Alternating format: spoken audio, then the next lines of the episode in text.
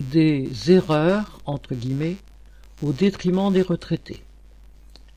Le 18 mai, un rapport de la Cour des comptes a pointé les nombreuses erreurs de calcul des pensions au détriment des retraités dans les trois quarts des cas.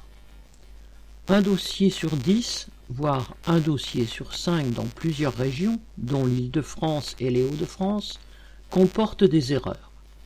Ces erreurs sont en augmentation dans un contexte de sous-effectif dans les caisses de retraite et en particulier dans leurs services de contrôle interne susceptibles de les détecter. Le départ en retraite est souvent un vrai casse-tête. Il faut partir à la recherche de documents concernant les emplois sur toute une vie. Ces fiches de paye manquantes sont parfois difficiles à retrouver ou à obtenir des différents patrons de toute une vie de travail.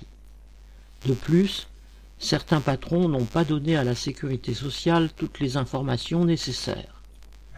Toutes ces erreurs résultent souvent d'économies voulues par l'État ou les employeurs et viennent grever les, des pensions déjà insuffisantes. Ainsi, plus d'un million de retraités vivent sous le seuil de pauvreté.